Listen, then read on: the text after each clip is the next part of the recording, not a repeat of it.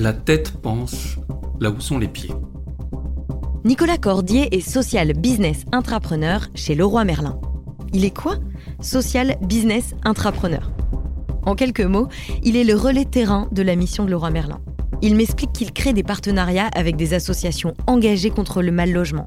Qu'ensemble, ils touchent du doigt une réalité invisibilisée, mettent un nom, un prénom sur la précarité. Pour lui, l'entreprise de demain sera engagée dans un écosystème d'acteurs qui partagent des valeurs et des ambitions communes. Travailler ensemble, devenir les maillons d'une chaîne et agir efficacement dans nos territoires. Je suis Grace Leplat et avec Culture d'entreprise, je vous emmène à la rencontre des leaders engagés, des managers éclairés, qui placent l'humain au cœur de leur stratégie et transforment le monde du travail. Bienvenue sur Culture d'entreprise, un podcast proposé par Natif. Bonjour Nicolas. Bonjour Grace. Merci de m'accueillir chez toi. Je vois sur ton profil LinkedIn que tu es en charge du business impact social chez Laurent Merlin. Donc dis-moi si je me trompe, tu travailles comme porteur de projet à impact dans l'entreprise, c'est bien ça? Oui, tout à fait. Il s'agit de trouver des solutions à des situations de précarité au niveau du logement de certains habitants qui ne sont pas clients de nos magasins habituellement. Donc concrètement, tu fais quoi? On combine, on conjugue la passion, les compétences des collaborateurs de l'entreprise avec celles d'acteurs de terrain, souvent des associations, qui euh, cherchent des solutions à des euh, problématiques de logement qui sont souvent euh, des problématiques complexes et que nous ne pouvons pas aborder seuls. Voilà, donc c'est ensemble que nous recherchons des solutions. Donc tu vas aller travailler avec des associations, avec les équipes de Leroy Merlin, et tu fais les liens entre les deux pour aider des personnes en situation de mal logement.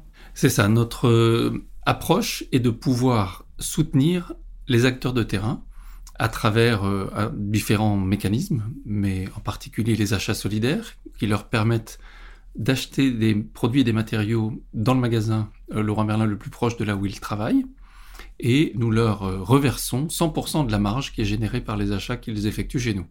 Voilà, donc ça constitue un levier de financement quelque part supplémentaire pour l'association, pour ses charges courantes d'exploitation. Et de notre côté, bah, n'étant pas, entre guillemets, perdant, même si mm. évidemment on ne gagne pas autant, mais c'est du chiffre supplémentaire euh, oui, ça. que l'association fait en magasin. Ça, c'est ce qu'on appelle le business impact social. Toi, ça fait 11 ans que tu développes ça chez Leroy Merlin. Tu as suffisamment de recul aujourd'hui. Tu penses que ça apporte quoi à l'entreprise? Je pense qu'il en va de la pérennité de l'entreprise que de pouvoir apporter la démonstration qu'elle est utile sur les territoires où elle opère. Et de plus en plus, ce sera un enjeu pour nos clients euh, mm. qui sont de plus en plus citoyens, engagés et qui euh, attachent de l'importance à la contribution positive que l'entreprise peut apporter. Voilà. Donc peut-être autant il y a 20 ans, le virage que les entreprises devaient prendre pour euh, assurer leur pérennité, même si elles ne voyaient pas forcément complètement précisément l'impact que ça allait avoir, c'était Internet, c'était les réseaux, c'était la mm. digitalisation des métiers, c'était les nouveaux modes de délivrance. Voilà. Donc ça, c'est une euh, transformation qui est en cours, bien évidemment, euh, euh, chez Leroy Merlin comme dans beaucoup d'entreprises. Ça, c'était une phase qui a complètement révolutionné et qui révolutionne encore le monde du travail. Mais aujourd'hui, selon toi, la, la nouvelle euh, révolution du travail, c'est par le sens oui, et par euh, l'impact positif, la contribution euh, reconnue des habitants. Je pense que de plus en plus, les clients nous choisiront pour mm. qui nous sommes et pour la manière dont nous faisons notre métier. Mm. Voilà. Alors à quelle échéance ça deviendra euh, crucial comme Internet est crucial aujourd'hui, je ne sais pas. Mm. Mais je pense qu'en tout cas, oui, il y a un, vrai chemin de construction. Donc ça, c'est une première réponse. la pérennité finalement de, de, notre modèle et de nos modèles en lien avec cette utilité pour le monde. Mais il y a aussi des enjeux, euh, je dirais, de, de recherche des nouveaux modes de création de valeur. Et la valeur créée, elle est économique, bien sûr, mais elle est aussi humaine, sociale, environnementale. Donc euh, voilà, ça nous ouvre de nouveaux champs des possibles. Et puis il y a aussi un levier de, de motivation, d'engagement, de sens qui est quelque chose d'essentiel à la fois pour l'ensemble des collaborateurs qui sont déjà présents et puis pour euh, les futurs collaborateurs qui nous rejoindront. Pour les nouveaux arrivants, oui. Est-ce que les collaborateurs de Leroy Merlin sont au courant de ce que tu fais? Et est-ce que ça renforce leur fierté d'appartenance à l'entreprise? Mmh. Moi, je fais pas grand-chose. Hein. Parce que je veux dire, le, notre approche vise vraiment à rapprocher nos équipes magasins avec des acteurs de terrain sur le territoire. L'utilité, elle est toujours ancrée sur un territoire et les acteurs de terrain, ils sont toujours aussi euh, auprès d'habitants dans certains quartiers et dans des territoires. Donc l'ensemble des partenariats associatifs sont vraiment portés au plus près du terrain. Mm. Et donc, bien évidemment, les collaborateurs du magasin concerné sont en première ligne dans l'animation de ce partenariat et en retirent euh, de la fierté, du sens, de l'engagement, de l'ouverture à des habitants euh, parfois très proches de leur magasin mais qui étaient euh, inconnus et qui ont finalement euh, eh bien aussi des besoins importants de pouvoir bien vivre chez eux. En fait, ça, connecte, disons, la, la, vision qui est celle de Leroy Merlin avec des engagements qui sont concrets, aider chaque habitant à construire sa maison et à la rénover. C'est ça? Oui, euh, le processus vision est vraiment très structurant du management et de l'animation des équipes Leroy Merlin depuis euh, des années. Le premier processus vision a démarré en 1995. Et ce qui est, je pense, singulier dans l'approche que Leroy Merlin a choisie à ce moment-là, c'était d'écrire cette vision à 10 ans avec 100% mm. des collaborateurs. Donc il y a 11 000 collaborateurs qui ont écrit la première vision d'entreprise en 95, et puis on était 18 000 en 2005 pour reprojeter l'entreprise dix ans plus tard. On était 22 000 euh, en 2015 pour projeter l'entreprise à 2025. Et d'ailleurs, donc dans la vision actuelle à 2025, la mission qui nous rassemble, c'est construire avec tous les nouvelles façons d'habiter pour mieux vivre demain. Mm-hmm. Et sur les 36 000 affirmations qui sont ressorties des sessions euh, qui ont impliqué l'ensemble des collaborateurs, je pense qu'il y en avait 15 000 qui étaient de près ou de loin liés à un désir d'engagement humain, social, environnemental. Mm. Un besoin de, sentir que ce qu'on fait, ça a du sens et ça a un impact direct sur son environnement, que ce soit la nature ou que ce soit les habitants, le vivre ensemble en fait. Oui, tout à fait. C'est comment apporter des solutions à des habitants qui sont clients de nos magasins, mais également aux habitants qui ne sont pas clients de nos magasins. D'accord. Euh, est-ce que tu peux nous expliquer, Nicolas, comment toi, tu as découvert le social business? Alors avant de rentrer chez le roi Merlin, moi j'ai eu la chance de commencer ma vie professionnelle bien loin de la France, euh, à Santiago du Chili, où euh, j'ai contribué au développement d'un projet pionnier de microfinance, donc de banque pour les pauvres, de soutien aux micro-entrepreneurs du secteur informel de l'économie à Santiago.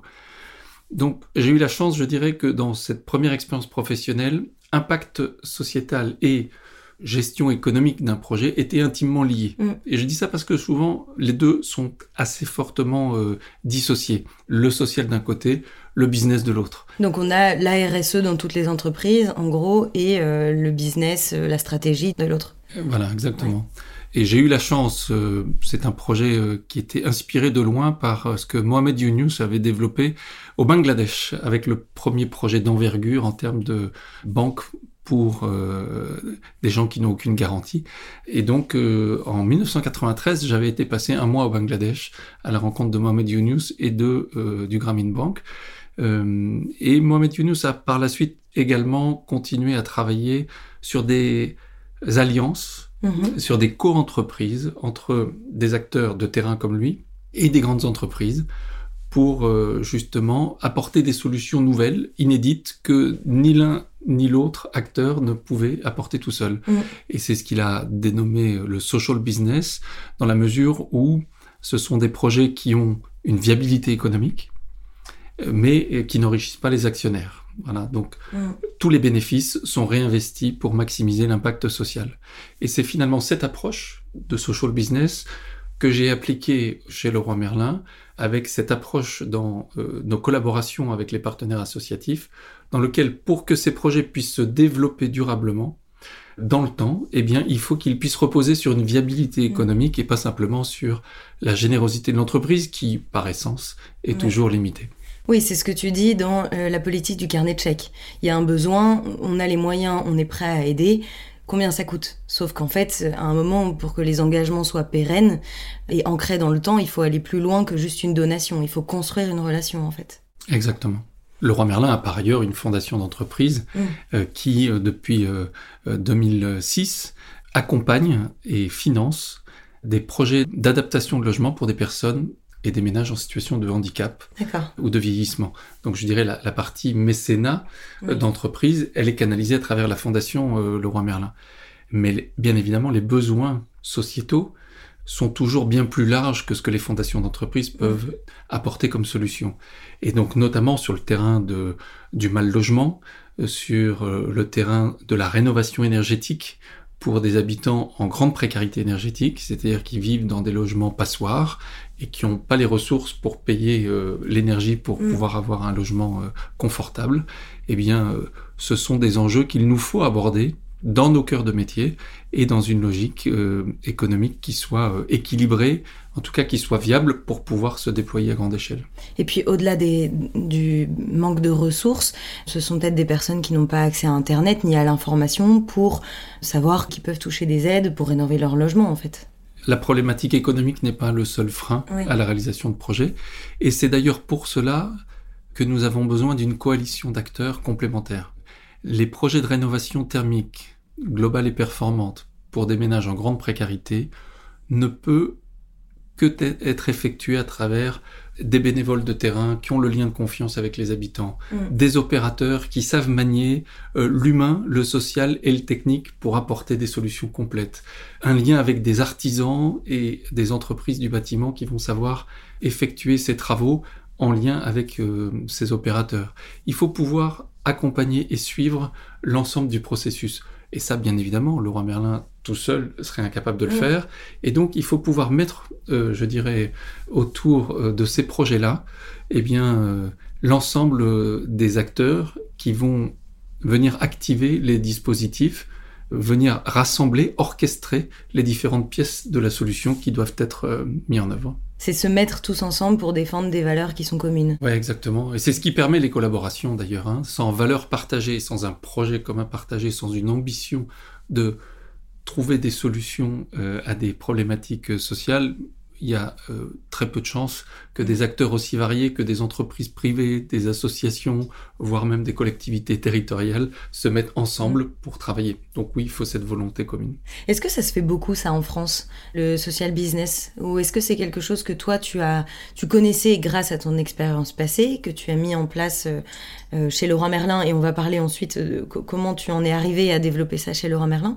Est-ce qu'il y a d'autres expériences de ce style-là qui sont mises en œuvre en France? Alors, l'engagement sociétal des entreprises est croissant. La manière de pouvoir euh, le faire dans leur cœur de métier prend des formes très variées. Il y a quand même peu d'exemples au global d'entreprises euh, qui euh, ont un engagement, je dirais, sociétal reconnu de tous. Mm. Et en même temps, on voit quand même que beaucoup de structures sont en train de bouger, de se poser des questions sur leur utilité, sur la manière dont elles contribuent de manière positive à l'environnement. Oui, on en reçoit beaucoup dans ce podcast euh, des entreprises qui sont bicorp ou qui sont entreprises à mission. On a par exemple euh, la Camif avec Emery Jacquia, on a euh, Alexis Delem avec Avril aussi, qui sont des entreprises qui s'engagent et qui en profitent d'ailleurs pour développer une autre manière de manager et de, de penser l'entreprise et le leadership. C'est l'entreprise libérée, l'entreprise agile. Est-ce qu'on peut dire que Laurent Merlin est une entreprise agile à partir du moment où il y a cette volonté d'innover pour demain. Avec notamment le processus vision, on voit bien que Laurent Merlin base sa performance sur le fait que chaque collaborateur puisse être entrepreneur euh, de son projet, entrepreneur euh, de la vie de l'entreprise. Et je pense que là, euh, cette notion de l'humain au cœur est un vrai levier d'agilité, de recherche permanente de s'adapter aux besoins, alors aux besoins de nos clients, mais aussi plus largement, de plus en plus aux besoins euh, de la société. Mm. Comment tu en es arrivé à développer le social impact business chez Leroy Merlin? Alors en 2011, la direction de l'entreprise nous a invités, en tout cas un certain nombre de collaborateurs, à nous regrouper pour partir à la rencontre des habitants du monde chercher les projets qui feraient l'entreprise de demain. C'était mhm. un programme innové pour inventer demain. Pourquoi euh, l'entreprise a mis ça en place? Je pense que hum, il y avait deux facteurs essentiels. Un, le besoin de pouvoir susciter des modes collaboratifs en interne dans l'entreprise, c'est-à-dire euh, décloisonner finalement euh, les services, le lien entre le siège et les magasins, et par ailleurs la prise de conscience que le monde était en train de changer à vitesse accélérée et qu'il fallait donc pouvoir aussi ne plus seulement regarder dans le rétroviseur le métier que nous avions fait depuis euh, un certain temps, mais pouvoir être à l'écoute des signaux faibles et puis aller à la rencontre d'autres expériences, d'autres territoires pour pouvoir apporter et accélérer une dynamique euh, d'innovation. D'accord. Donc à ce moment-là, ça, ça s'appelle Innover pour inventer demain. Pour inventer demain, d'accord. Donc là, vous êtes tous appelés, tous ceux qui le souhaitent, à se réunir, à former des groupes. Ce qui était intéressant, c'est que ça réunissait euh, à l'époque euh, l'ensemble des chefs de produits de la centrale d'achat, l'ensemble des directeurs de magasins et puis euh, des patrons de services. Et sans qu'il y ait de rôle préétabli, les groupes étaient constitués et devaient définir par eux-mêmes quel était leur fil rouge, quelle était la destination qu'ils voulaient voir, quelles étaient les, personnes et les organisations qu'ils voulaient aller rencontrer, pour finalement être en ouverture, être en, résonance et se dire qu'est-ce qui pourrait faire sens pour l'entreprise demain? Et dans le groupe dans lequel j'étais, on est revenu dans nos bagages avec deux projets, dont l'un autour de cette euh, capacité à réunir les collaborateurs de l'entreprise autour de la mission haute finalement de l'entreprise et qui pourrait se traduire par comment on peut apporter un cadre de vie plus digne à l'ensemble des habitants et notamment à ceux euh, qui sont en plus grande précarité. Et ce faisant, comment l'intégrer dans notre cœur de métier, non pas comme une activité, je dirais, périphérique pour se donner bonne conscience ou euh, en fait, que ce soit pas seulement une, une vision qu'on met sur un mur et puis qu'on oublie, mais que ce soit euh, ancré dans la réalité, en fait. Oui, exactement. Et je pense que le fait de se confronter à des habitants qui ne sont pas clients de nos magasins, c'est faire un petit pas de côté et c'est prolonger cette dynamique d'innovation. Euh, c'est finalement se laisser aussi rejoindre par des besoins que nous ne connaissons pas forcément et de voir que des solutions existent. Que ces solutions, elles sont forcément co-construites avec d'autres, avec des acteurs de terrain, et que pour qu'elle puisse euh, se développer à grande échelle, eh il faut qu'elle puisse reposer sur une viabilité économique et qu'elle puisse vraiment s'intégrer à notre cœur de métier. Parce que c'est à partir de là que nous allons, je dirais, euh, être euh, en recherche des modèles de création de valeur de demain et que nous allons du coup ancrer cette volonté d'être utile, engagé pour les habitants les plus précaires des territoires où nous opérons, dans le cœur de notre métier euh, au quotidien. Donc là, à ce moment-là, euh, vous, vous partez, vous êtes quoi Une quinzaine, une vingtaine dans ton groupe? Ouais, c'est ça, on est 18. Parfait. Vous êtes 18 et vous partez pendant combien de temps? Vous partez aux États-Unis? Vous partez où? Oui, alors on, prépare notre voyage pendant 9 mois et effectivement, on va passer 8 jours euh, en Californie, dans la Silicon Valley notamment, du côté de San Francisco à la rencontre d'organisations pour le coup très variées, euh, à la fois des, centres d'innovation des grandes universités locales, à la fois des projets sociaux très innovants, à la fois des petites entreprises, et puis euh, les grosses entreprises qu'on peut connaître, euh, comme Cisco, Google mm. et d'autres. Et on a été très marqué par le fait que les frontières un peu étanches de l'entreprise qui avait encore jusqu'à présent étaient en train de s'estomper et que cette notion d'écosystème euh, d'être utile sur les territoires là où on est et de générer des collaborations avec euh, différents acteurs était en train de se développer fortement. Ça, c'est un élément. Et le deuxième ingrédient fort qui nous a marqué, c'est que la vision haute des organisations que nous visitions était non seulement placardée, je dirais, sur les murs, mais, mais que c'était un, driver au quotidien ah du métier de chacun. Hmm. Et ça, on s'est dit, mais voilà, il faut pouvoir aussi, à travers ce que nous faisons, avoir quelque part une boussole, mm. un, drapeau planté qui vient nous dire c'est ça la destination qu'on a envie d'atteindre ensemble et qui dépasse quelque part le quotidien de nos actions pour pouvoir quelque part euh, être fier d'un engagement sociétal de grande ampleur. Et donc là, quand vous rentrez en France, du coup, vous faites un état des lieux de tout ce que vous avez vu. Comment vous vous dites, bon, bah, ok, on a appris tout ça. Aujourd'hui, pour le roi Merlin, ça peut se retranscrire de telle manière. Alors une chose, c'est d'avoir des idées, des projets, de les mettre euh, sur une, diapositive qu'on projette à l'écran. Une autre, bien évidemment, c'est de le concrétiser. Et ça, ça passe forcément par euh, des femmes et des hommes qui, dans l'entreprise, disent ce projet-là, j'y crois et j'ai envie de le développer. Mm. Voilà. Et c'est comme ça aussi que ça s'est fait. Moi. Il a fallu traduire en projet tout ce que vous aviez vu, l'écrire dans le sens de Laura Merlin, et puis faire une liste et dire ok aujourd'hui on fait quoi? Il s'agit d'aller sur le terrain, de sortir du connu. Et en ce qui nous concerne, le, projet c'était de dire apportons un habitat digne à des habitants qui ne sont pas clients de nos magasins aujourd'hui. Et du coup, un peu euh, de manière assez naturelle, ce sont des habitants que nous connaissons mal, que nous connaissons peu. Voilà. Donc la première démarche, ça a été d'aller à la rencontre de l'ensemble des acteurs du mal logement en France. D'accord. D'aller également à la rencontre d'autres entreprises qui développaient des actions de business impact social dans leur cœur de métier, donc pas sur des activités euh, charitables euh, ou de mécénat, mais, d'essayer vraiment de, modifier profondément euh, leur modèle d'affaires autour de certaines problématiques sociales. Et du coup, ce faisant, eh bien, c'est dans la rencontre systématiquement avec les besoins des personnes canalisées à travers les organisations que nous visitions que nous avons commencé à chercher les articulations avec nos métiers, mm. avec nos compétences mm. et aussi avec nos contraintes de commerçants au quotidien, toujours bien occupés euh, auprès de nos clients pour voilà réussir à ancrer dans le temps, dans la durée, euh, des partenariats avec ces acteurs associatifs de nos territoires. Et aujourd'hui, ces partenariats, ils existent dans le nord de la France, dans toute la France, dans le monde entier? Alors moi, je travaille pour le Roi Merlin en France, et donc on a aujourd'hui près de 200 partenariats au local entre des associations d'amélioration de conditions de logement de publics en fragilité et euh, des équipes magasins. Et ça, ça peut passer par des cours de bricolage, impartis chez nous dans nos magasins ou chez nos partenaires et dans certains quartiers. Ça peut être la mise en avant d'actions de l'association auprès de nos clients et de nos magasins.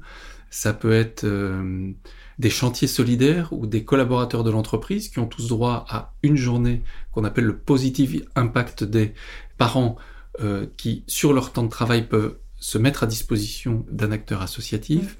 Euh, il y a du mécénat de compétences qui se développe. Voilà, donc il y a un certain nombre de, d'interactions qui viennent finalement nourrir le partenariat, nourrir l'utilité et augmenter l'impact. D'accord. Euh, pour revenir un petit peu à toi, euh, toi tu me disais que tu étais à deux doigts de quitter le roi Merlin avant de t'engager euh, dans ce voyage pour l'innovation, disons. Tu te posais des questions sur le sens que tu trouvais dans ton métier. Est-ce que ça t'a réconcilié justement avec cette question-là, avec ces enjeux-là? Ah oui, bien sûr.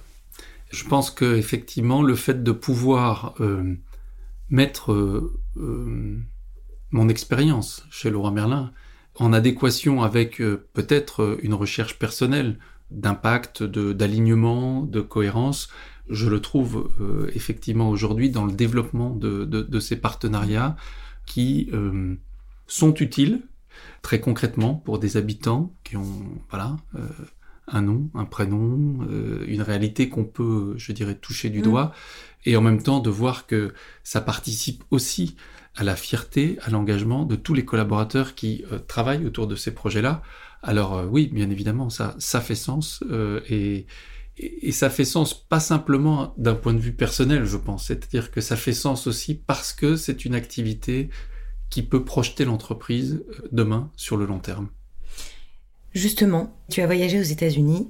Euh, les Américains ont tendance à beaucoup communiquer sur ce qu'ils font, quitte à en faire trop. Nous, en France, alors c'est un peu une généralité ce que je dis, mais j'ai le sentiment qu'on a toujours la peur du greenwashing. Quel est justement le, ton positionnement à toi sur euh, la communication?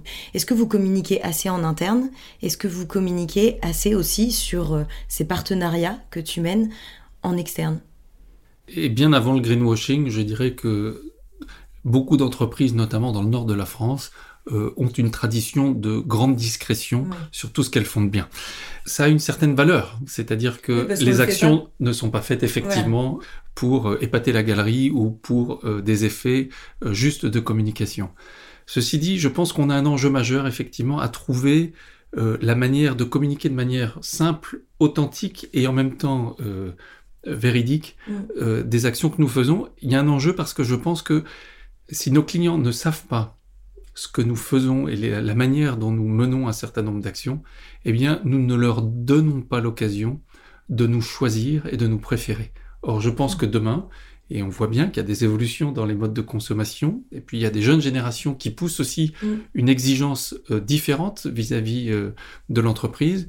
Eh bien, euh, si nous voulons être encore un acteur et une entreprise reconnue, l'entreprise préférée des Français, eh bien, il va nous falloir aussi pouvoir dire tout ce que nous faisons avec d'autres. Il ne s'agit pas là non plus de tirer la couette, voilà, de tirer la couverture à soi, mais, mais aussi de dire seul, euh, avec nos petites forces, on va pouvoir euh, faire de grandes choses. C'est vraiment être le maillon mm. d'un écosystème qui se met au service euh, notamment des plus fragiles de la société. On arrive bientôt à la fin de ce podcast. Avant de, te demander, comme je le fais d'habitude, une citation, la citation avec laquelle tu es venu, est-ce que tu peux nous parler d'une association dont on a parlé pour le coup lorsqu'on a préparé cet épisode, euh, de l'association Lazare? Lazare, c'est un projet de colocation solidaire qui réunit des jeunes actifs et des personnes qui viennent de la rue. Et on a effectivement huit magasins en partenariat avec Lazare. Euh, ils ont des projets de développement dans d'autres villes de France, donc on aura prochainement, je pense, mhm. d'autres équipes magasins qui auront la chance de pouvoir collaborer avec euh, ce type de colocation qui se développe d'ailleurs avec d'autres euh, associations sur d'autres formes, que ce soit avec des personnes porteuses de handicap ou avec euh, d'autres types de fragilité. Et je pense qu'il y a là une nouvelle façon d'habiter qui préfigure certainement une manière de faire société mm. différente qui est tout à fait intéressante. le vivre ensemble. Il y a une autre association que je trouverais intéressante de mentionner. Il y a un collectif très intéressant qui est mis en place autour de la rénovation énergétique euh, pour les ménages les plus précaires qui s'appelle Stop à l'exclusion énergétique, qui regroupe mmh. aujourd'hui une soixantaine d'acteurs, entreprises privées, associations caritatives, associations qui sont opérateurs de ces chantiers, et puis des collectivités territoriales. Vraiment, du coup, euh, euh, des acteurs variés, mais qui se mettent autour d'une ambition forte et partagée celui euh, d'éradiquer l'exclusion énergétique à horizon 2030 en France. Ça demande bien évidemment une grande concertation, mm. euh, un engagement de tous, mais euh, on se rend compte que sur une ambition comme celle-là, il faut vraiment réunir l'ensemble des acteurs pour pouvoir développer notamment, à partir de 2023, des territoires zéro exclusion énergétique, de pouvoir développer et avec euh, des équipes Leroy Merlin, on a initié le développement d'une fresque de la précarité énergétique pour pouvoir en, euh, référence à la, à la, fresque du climat, c'est ça? Exactement, en écho à ces ateliers participatifs mm. qui permettent finalement assez simplement de comprendre des enjeux qui peuvent paraître complexes mm. et de pouvoir euh, s'approprier euh, à la fois le, diagnostic, le, pourquoi, les causes des, problématiques, mais aussi les conséquences et les solutions qui existent pour pouvoir apporter une solution durable, pérenne à des habitants euh, en grande fragilité. D'accord. Très intéressant, je connaissais pas. En fait, c'est vrai que toi, dans ton métier, tu dois toujours garder l'œil ouvert sur les, les, nouvelles associations, organisations qui se mettent en place partout en France, en fait, pour, euh, bah, pour travailler avec elle. Oui, il faut pouvoir découvrir quels sont les écosystèmes innovants euh, qui partagent un certain nombre de valeurs, un certain nombre d'ambitions. Et euh, je pense qu'un des enjeux majeurs dans les années à venir, ça va être de pouvoir apprendre à travailler entre acteurs qui, historiquement, avaient peu mm. de de terrain de jeu commun. Mm. C'est très intéressant. Merci beaucoup Nicolas. Euh, bon, grâce à toi, on a découvert le, business impact social. C'est hyper intéressant et inspirant de, voir à quel point toi, tu bah, tu t'es posé des questions et tu as décidé d'agir dans ton entreprise pour, euh, pour qu'elle soit en, cohérence au final avec euh, tes valeurs et ta vision. Pour terminer, je t'ai demandé de venir avec une citation. Tu as choisi laquelle? Alors je, je vais traduire les propos d'un sociologue chilien, mais que je trouve très intéressante la tête pense là où sont les pieds. La tête pense là où sont les pieds. Et donc ça, ça veut dire que c'est vraiment une invitation à aller sur le terrain, à faire les pas de côté, à se confronter à des réalités que nous ne connaissons pas, à aller notamment sur le terrain de la précarité au niveau du mmh. logement, pour mmh. faire écho à, ce dont on disait, et parce que c'est là qu'on va penser différemment les choses pour mmh. pouvoir euh, apporter une contribution nouvelle et en même temps euh, très utile à ses habitants. Allons voir, posons-nous les questions et faisons en sorte de trouver et d'aller chercher les réponses. Quoi. merci beaucoup. Et, osons maintenir les questions qui n'ont pas de réponse immédiate. Oui, c'est vrai. Bonne leçon. Bon ben, merci beaucoup Nicolas. Merci Grâce. Et merci à vous de nous avoir accompagnés tout au long de ce podcast. N'hésitez pas à le noter et à le partager autour de vous. Je suis Grace Leplat et chez Natif, nous aidons les organisations à renforcer leur culture d'entreprise par l'audio. Rendez-vous sur natif.io. Quant à moi, je vous donne rendez-vous dans 15 jours.